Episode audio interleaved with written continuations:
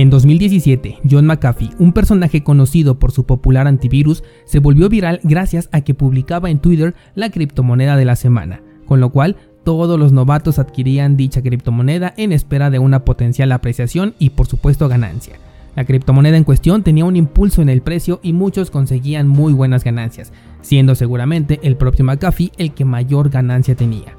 A principios de 2021, un grupo de personas organizadas decide comprar la acción de la empresa GameStop, la cual estaba aparentemente muerta y dicha acción se eleva exponencialmente, dejando a múltiples inversionistas institucionales con pérdidas impresionantes. Como respuesta a esta acción, diversas casas de cambio como eToro y Robinhood deciden bloquear el acceso a la acción, tanto en compras como en ventas para el mercado minorista. Poco después, Elon Musk decide iniciar una campaña a favor de la criptomoneda Dogecoin, lo cual lleva a esta criptomoneda a nuevos máximos históricos superando los 200 satoshis por moneda. Mientras tanto, su compañía Tesla compraba Bitcoin como medio de reserva y al mismo tiempo anunciaba que podría aceptar a la criptomoneda madre para poder adquirir los autos de esta compañía. Tras el anuncio, Bitcoin rompe su máximo histórico y comienza un camino alcista rumbo a los 50 mil dólares. Finalmente, en febrero de 2021, Janet Yellen, secretaria del Tesoro de los Estados Unidos, declara que Bitcoin no sirve como moneda, ya que su forma de operar es ineficiente y por lo tanto está destinada al fracaso. Curiosamente, el precio de Bitcoin comienza a caer y algunos medios publican que la secretaria del Tesoro hundió al precio de Bitcoin con sus declaraciones. Te acabo de contar cuatro casos diferentes en donde la intervención de una persona o un grupo de personas hace que el precio de un activo se mueva. Ya sea a favor o en contra, los comentarios sobre una posible manipulación rondaron a estas cuatro noticias en su momento. Hoy te platicaré cuál de estos casos resulta realmente ser una manipulación, así como la manipulación real de la que muy pocos están hablando y resulta ser la más peligrosa. Yo soy Daniel Vargas, fundador de cursosbitcoin.com y esto es Bitcoin en español. Comenzamos. Lunes 1 de marzo de 2021. Iniciamos el tercer mes del año así de rápido y de forma inolvidable. Con lo que ya hemos vivido en este par de meses tenemos bastante para platicar. Desde el inicio oficial de la All Season, los nuevos máximos históricos que tiene Bitcoin, las nuevas adopciones institucionales, los acostumbrados ataques sin fundamento contra Bitcoin y por supuesto el caso histórico de GameStop que hizo que hasta las personas que están fuera del sector hablaran de ello.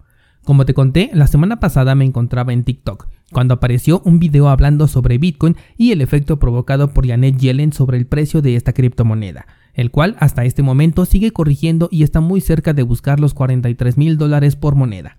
En este video respondí a algunos comentarios de personas que tenían algunas dudas, pero lo que más me sorprendió es ver la cantidad de comentarios que consideran a los mercados como manipulados en casos en los que realmente no lo son y pasan totalmente por alto la verdadera manipulación. Por ello, decidí que hoy dejaríamos bien claro este asunto. Para comenzar, voy a leer la definición oficial del término manipular, el cual considero que es lo primero que deberían comprender las personas antes de utilizar el término de manera incorrecta. Así que vamos a ello. Manipular significa hacer cambios o alteraciones en una cosa interesadamente para conseguir un fin determinado.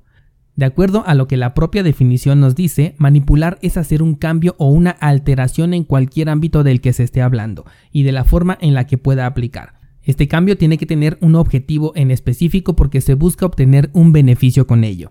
Esto nos da a entender que se necesita de una intervención directa que altere el rumbo natural de algo o la consistencia original de algo para que realmente lo podamos considerar como una manipulación. De hecho, otra de las definiciones del término nos dice que es la acción de manejar una cosa o trabajar sobre ella, ya sea con las manos o con algún instrumento. De nuevo, reforzando la idea de que se requiere de la interacción directa ya sea con la propia mano o bien a través de una herramienta. Bien, entonces vamos a retomar los casos que mencionamos al inicio de este episodio. Primero tenemos a John McAfee, el cual utilizaba como herramienta su voz y una red social para publicar su opinión sobre una criptomoneda, haciendo que el valor de esta moneda subiera bastante, obteniendo el beneficio de que seguramente él mismo fue un inversionista anticipado, el cual obtenía ganancias gracias a las personas que tardíamente compraban mientras él vendía sus posiciones. En el caso de GameStop se trataba de un grupo de personas que se organizan a través de una red social, juntan su dinero y deciden todos invertir en el mismo activo. Esto de manera pública, organizada y sí, con un fin en específico que es hacer que el precio de la acción suba para con esto perjudicar a los inversionistas institucionales en un juego que según ellos estaba manipulado. La respuesta también entra en juego. Los brokers deciden cerrar las puertas del mercado a los minoristas, haciendo que no puedan reclamar ganancias, tampoco les da la oportunidad a otros inversionistas que llevados por el FOMO quisieran invertir en la acción de GameStop e incluso días después con el argumento de la seguridad para sus clientes comienzan a liquidar las posiciones de los minoristas, es decir, venden las acciones de sus clientes pero sin su consentimiento. Si los minoristas se encontraban imposibilitados para comprar o vender, entonces ¿quién fue el que compró estas acciones y cuál era el beneficio que estaban obteniendo? Pasando al caso de Elon Musk, este es muy peculiar porque no se sabe que este personaje tenga una posición en Dogecoin. Tampoco se registraron ventas que podrían ligarse a la identidad de esta persona, ya que ningún movimiento se puede equiparar a la cantidad de dinero que este personaje puede manejar. Sin embargo, para comprar Dogecoin necesitas primeramente tener Bitcoin, ya que la gran mayoría de casas de cambio lo que ofrecen es esta paridad de Bitcoin contra Dogecoin. Eso quiere decir que comprar Dogecoin significaba vender tu Bitcoin.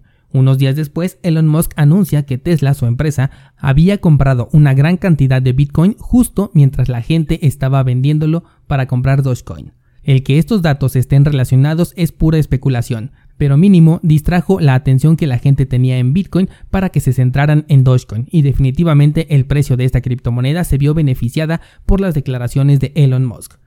Para el último caso tenemos a Janet Yellen, no es una entusiasta de las criptomonedas, no necesita una bajada de precio tan insignificante como para poder comprar, pero sí está del lado del control monetario debido a su posición en la política estadounidense, por lo que apoyar a Bitcoin es un harakiri sin honor pues estaría atacando a su propio departamento y poniendo en riesgo su posición.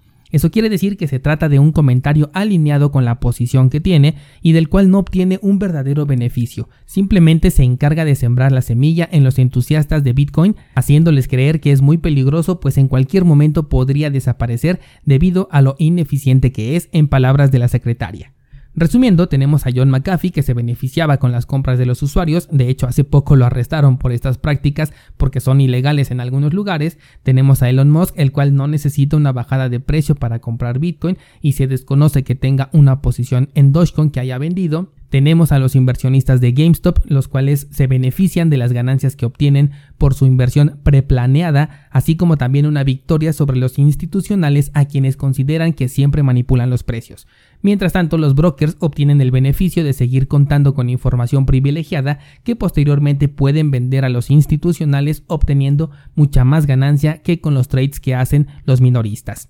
Por último tenemos a Janet, la cual no tiene ningún incentivo económico y más bien se trata de una propaganda política para defender una burbuja que ellos mismos crean de la cual se benefician una y otra vez. Según este resumen, si todos menos Janet obtuvieron un beneficio, entonces solamente el caso de la secretaria estaría fuera de los términos de la manipulación al menos en un primer vistazo, pero si recordamos la definición, se dice que se tiene que hacer un cambio o una alteración, ya sea con las manos o a través de una herramienta, pero tiene que haber una modificación en el flujo normal de aquello que se está manipulando.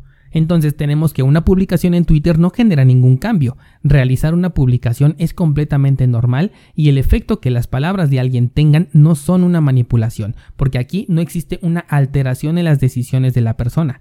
Aquí hablaremos mejor de un término que sería influenciar, lo cual podemos aplicar tanto a John McAfee como a Elon Musk. Ellos, a través de la gran cantidad de seguidores que tienen y el entorno en el que se desarrollan, pueden influir en la decisión de las personas de manera indirecta, pero la decisión no es tomada por ellos, sino por cada participante del mercado. Si por ejemplo yo invertí después de leer el tweet de John McAfee, la decisión es completamente mía, y bien pudo ser influenciada por este señor John McAfee o bien por un desconocido en YouTube que me dijo que esa moneda sería mucho más grande que Bitcoin en algún momento. La forma en la que yo tome la decisión de cómo utilizar mi dinero habla más de mí que del youtuber o del personaje público que comparte una opinión o un simple juego, porque además ni siquiera decía que teníamos que invertir en tal activo, simplemente lo mencionaban y con eso las personas tomaban decisiones.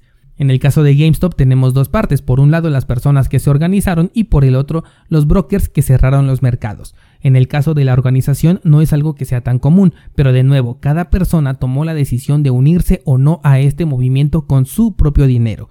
Ahora, los mercados permiten a cualquier persona que sea mayor de edad y que tenga una cuenta verificada comprar o vender cualquier activo listado dentro de la plataforma, con la libertad de elegir la estrategia, el apalancamiento y también el dinero que quieres invertir. Por lo tanto, aquí no existe ninguna alteración a las reglas o a la operación natural de un broker.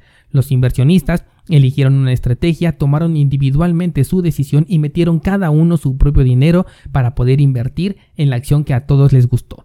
Por otro lado, tenemos a los brokers, los cuales ofrecen un servicio. Al entrar en sus plataformas, tú no estás contratando un seguro contra pérdidas, estás ahí para poder comprar y vender los activos digitales que te ofrece ese broker. Entonces, si la plataforma hace movimientos que no coinciden con lo que tú quieres hacer y además la empresa toma control de tus acciones y ejecuta órdenes que tú no querías ejecutar sin importar la razón por la que lo haga, eso, eso sí es manipulación descentralizado. Porque a través de una herramienta que es el broker, los que lo gestionan alteran el funcionamiento interno de la plataforma, ya sea cerrando la oportunidad para que se realicen las operaciones normales o quitando la libertad de los minoristas para utilizar su dinero de la forma que mejor les convenga. Por lo tanto, de todos estos ejemplos, el único que realmente representa una manipulación es la acción tomada por los brokers con respecto a los eventos que no benefician a sus mejores clientes. Como te puedes dar cuenta, no hay nada que puedas hacer para cambiar la decisión que fue tomada por el broker. Tienes que esperarte a que te devuelvan el control de tu dinero si es que estabas participando en esta casa de cambio y además aceptar la liquidación de tus posiciones. Por eso se llama manipulación, porque hubo una alteración sobre la que no tienes ninguna clase de control. Mientras que la influencia depende más de la credibilidad que le tengas a la persona, pero finalmente la decisión es completamente tuya y tú eres el único responsable de lo que hiciste con tu dinero. Unas votaciones presidenciales, por ejemplo, podrían estar fuertemente influenciadas, pero no están manipuladas al menos no hasta que el resultado final difiera con el conteo de votos. Si existe una diferencia que está buscando un beneficio, entonces el resultado está manipulado, pero la votación solamente está influenciada. Este ejemplo me parece perfecto para poder identificar la diferencia entre una manipulación y una influencia. Ahora, para cerrar este tema, algo de lo que poco se habla es de lo inflada que está la burbuja de los mercados financieros en este momento. Si bien hay empresas que evidentemente se beneficiaron por la pandemia, como por ejemplo Netflix, Zoom, Pfizer, Disney, entre muchas otras, también hay sectores que se vieron fuertemente afectados al grado de estar prácticamente en la bancarrota. Sin embargo, vemos sus acciones subir constantemente como si la pandemia no existiera.